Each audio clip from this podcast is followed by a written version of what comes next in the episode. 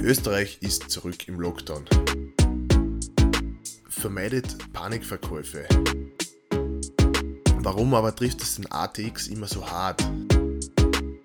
Das gesamte Finanzverstehen-Universum soll einfach besser, einfacher, informativer und die Nummer 1 in Österreich werden. Hallo und herzlich willkommen zu einer weiteren Podcast-Folge hier auf dem Kanal von Finanzen verstehen. Mein Name ist immer noch Philipp und das wird vermutlich auch länger so bleiben. Der heutige Podcast ist ein bisschen anders als die vorherigen. Und zwar heute möchte ich gewisse Themen, die gerade aktuell sind, kurz aufarbeiten.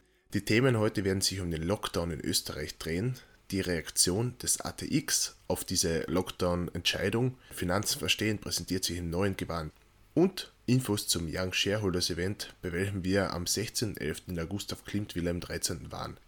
Österreich ist zurück im Lockdown. Wer hätte das gedacht? Also ich muss wirklich sagen, ich nicht.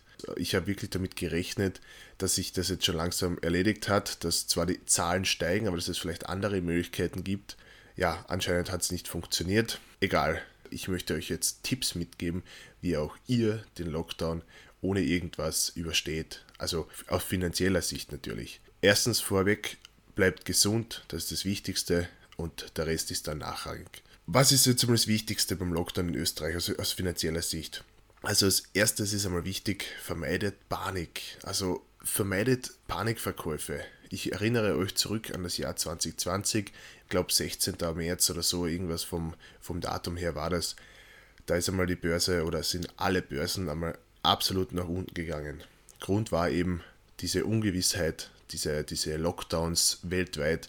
Und was ist dann passiert nach März, also ab April von mir aus oder ab Mai, dann ging es aufwärts, aber gravierend aufwärts. Und wenn man dann immer noch gedacht hat, ah, ich warte auf den großen Crash, dann wartet man heute vielleicht immer noch. In dieser Zeit hat sich ja sehr viel getan. Die, die Kurse sind hochgelaufen, man hat sehr viel Rendite verpasst, wenn man nicht im Markt war. Und ja, also wie gesagt, Panikverkäufe sind immer schlecht. Wenn es zurückgeht, behirnt, ähm, dass ihr vielleicht einfach nachkauft oder einfach die Füße stillhaltet. Wichtig dabei, nachkaufen bedeutet aber bei Unternehmen, die generell solide sind. Also nachkaufen bei beispielsweise irgendwelchen Zocks ist vielleicht nicht die klügste Variante, also bei Unternehmen, die solide sind oder eben bei ETFs. Also man kann schon davon ausgehen, dass der World Index vermutlich jetzt aufgrund von österreichischen Lockdown nicht so gravierend reagieren wird. Was macht ihr jetzt im Lockdown? Die, die zu Hause sind, das sind ja doch recht viele oder im Homeoffice sind, was könnt ihr machen? Ich würde vorschlagen, nutzt die Zeit, um eure Finanzen zu ordnen. Was gebt ihr aus? Wo, was bekommt ihr rein? Kann man irgendwas verändern? Kann man irgendwas optimieren? Jetzt habt ihr die Zeit, fast drei Wochen, das Ganze ein bisschen zum Revue passieren lassen, vielleicht auch das Jahr 2020 äh, rückblickend anzuschauen, was hat sich geändert, wie schaut es jetzt äh, besser aus, ja, das wäre eine Möglichkeit. Seid ihr zu Hause, dann nutzt die Zeit, um euch auch weiterzubilden. Ihr habt Zeit, Bücher zu lesen. Da möchte ich gleich mal einhaken. Schaut am besten auf unsere Webseite finanzverstehen.at slash Buchtipps.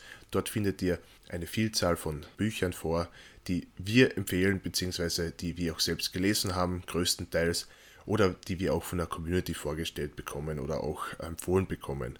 Da ist alles Mögliche dabei, von Basics über Mindset-Bücher. Schaut es euch am besten an, lest es durch und nutzt die Zeit sinnvoll. Was auch noch sinnvoll ist, plane voraus. Also was mache ich jetzt während dem Lockdown und was mache ich danach?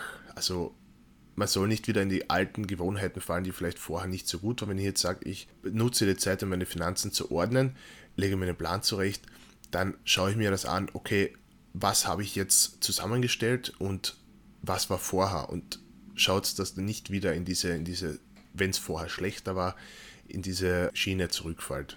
Und das Wichtigste aus dem Ganzen, aus diesem ganzen Lockdown, aus dieser ganzen Corona-Geschichte, bleibt positiv und geht gestärkt aus der Krise. Es bringt keinem was, wenn ihr jetzt den Teufel an die Wand malt und den Weltuntergang prophezeit. Bleibt einfach positiv und die Zeit wird wieder besser werden. Wir werden aus dieser Krise herauskommen, gemeinsam am besten und da wird jeder Einzelne wird davon profitieren, beziehungsweise wird profitieren können, wenn er es wenn er's will.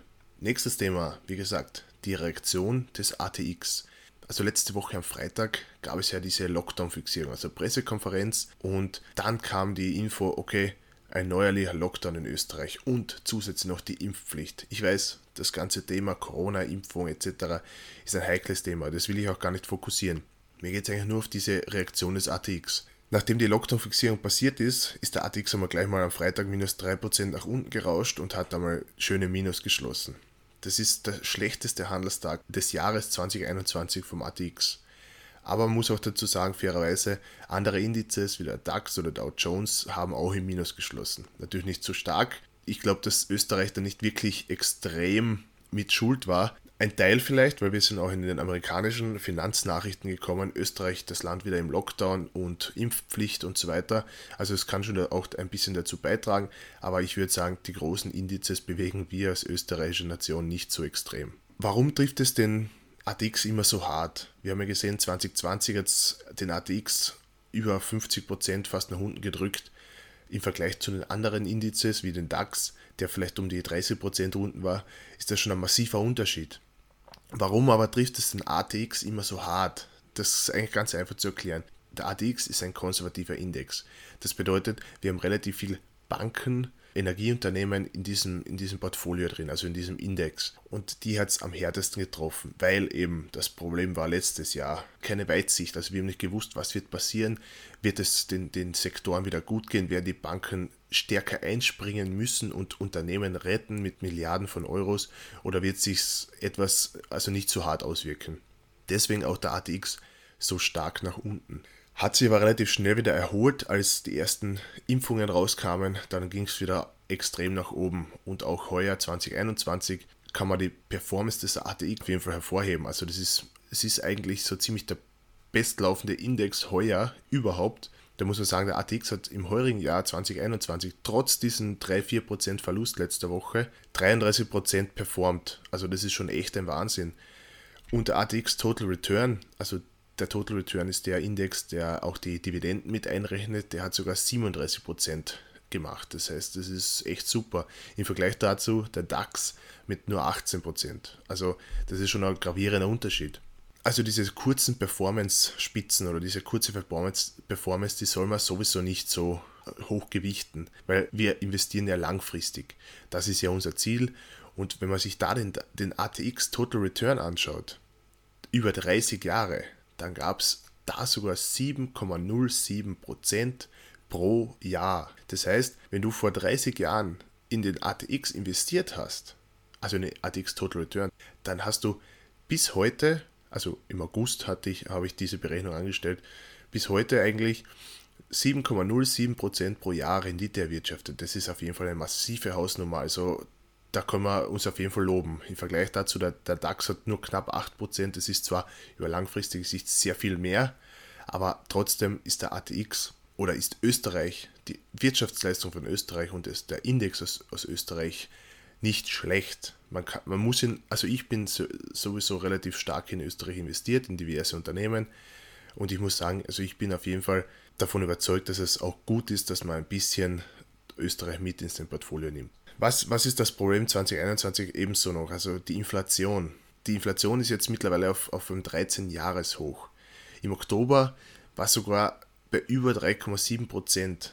Das Wichtigste ist, sein Geld arbeiten zu lassen und zu investieren, weil am Sparbuch treffen dich die 3,7 Prozent voll.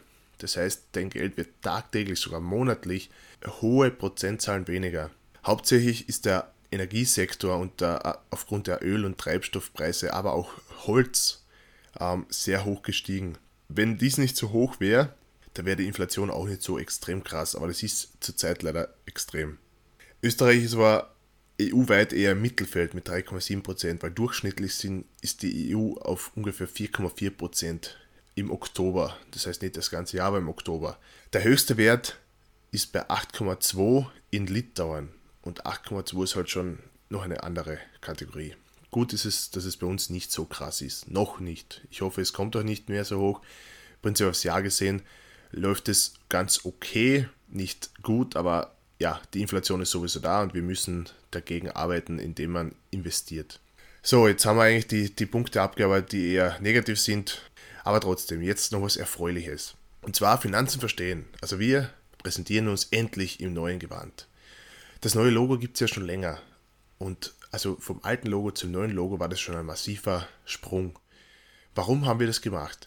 Nicht nur, weil wir sagen, okay, wir wollen jetzt professioneller wirken oder professioneller ausschauen, sondern weil wir einfach Finanzen verstehen auf ein neues Level heben wollen. Nicht nur wegen dem Logo, sondern generell das gesamte Finanzverstehen-Universum soll einfach besser, einfacher, informativer und die Nummer 1 in Österreich werden. Dazu haben wir dann auch Profis zur Seite geholt und zwar Designer Part, also eine absolute Empfehlung unsererseits. Die machen tolle Webseiten zu wirklich fairen Preisen und sind absolut seriös und professionell. Super Team und super Einvernehmen auch mit uns. Zur neuen Webseite, was, was wollten wir? Wir wollten das Ganze vereinfachen, wir wollten es verbessern. Wir haben alle Seiten überarbeitet, wir haben sie verbessert, inhaltlich. Ah, wir haben auf viele Sachen geachtet, wir haben es besser strukturiert und mit dem Ziel dahinter, dass es einfach besser für alle Nutzer ist. Ob jetzt Anfänger, fortgeschrittener, Profi, es soll für jeden etwas dabei sein und jedem Mehrwert bieten. Wir wollen, dass die Österreicher ihre Finanzen verstehen und dabei oder dazu das Finanzwissen in Österreich stärken. Warum der neue Look? Das alte war ausreichend. Wir wollen aber einen besseren, noch schöneren Auftritt und, und das haben wir jetzt damit geschafft. Und natürlich haben wir auch alles, wie gesagt, schon super überarbeitet und verbessert. Und ich hoffe, ihr gebt uns ein Feedback bitte gerne unter unserer E-Mail-Adresse office.finanzenverstehen.at. Wo können wir noch was verbessern? Was gefällt euch gut? Was gefällt euch gar nicht?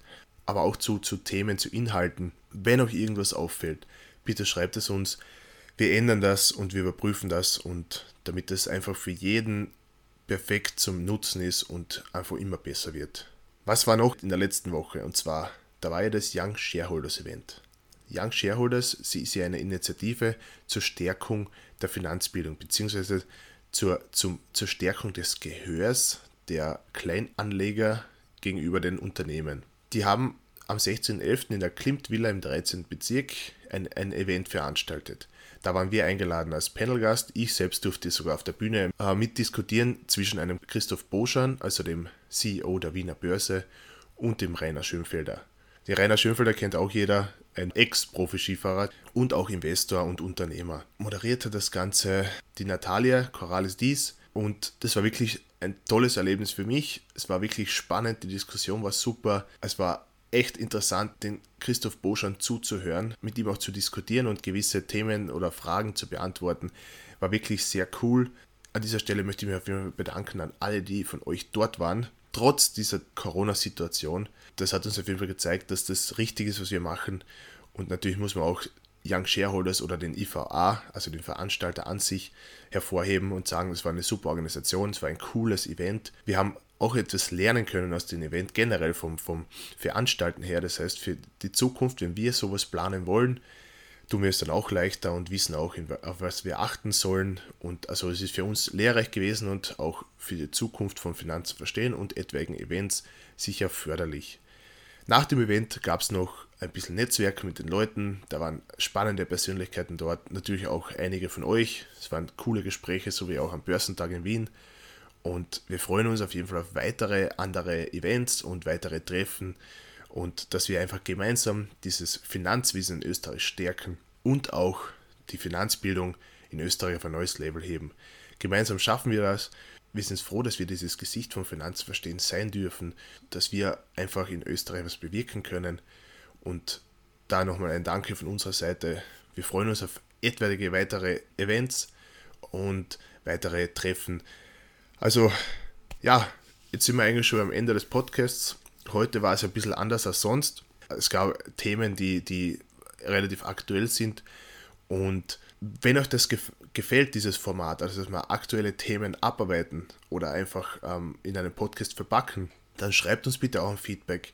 Wir wollen verschiedene Projekte probieren, starten und wenn das gut ankommt und wir aktuelle News auch im Podcast verpacken sollen, vielleicht dann auch öfter, also als einmal in der Woche, dann schreibt uns das bitte und wir können darauf reagieren. Also Feedback, wie gesagt, office.finanzenverstehen.at oder aber unter YouTube oder auch einfach ganz normal über Instagram. Ihr kennt mich auf Instagram eh mittlerweile wahrscheinlich schon, OEInvest und ihr findet mich dort. Schreibt mir einfach, ich schreibe relativ schnell zurück.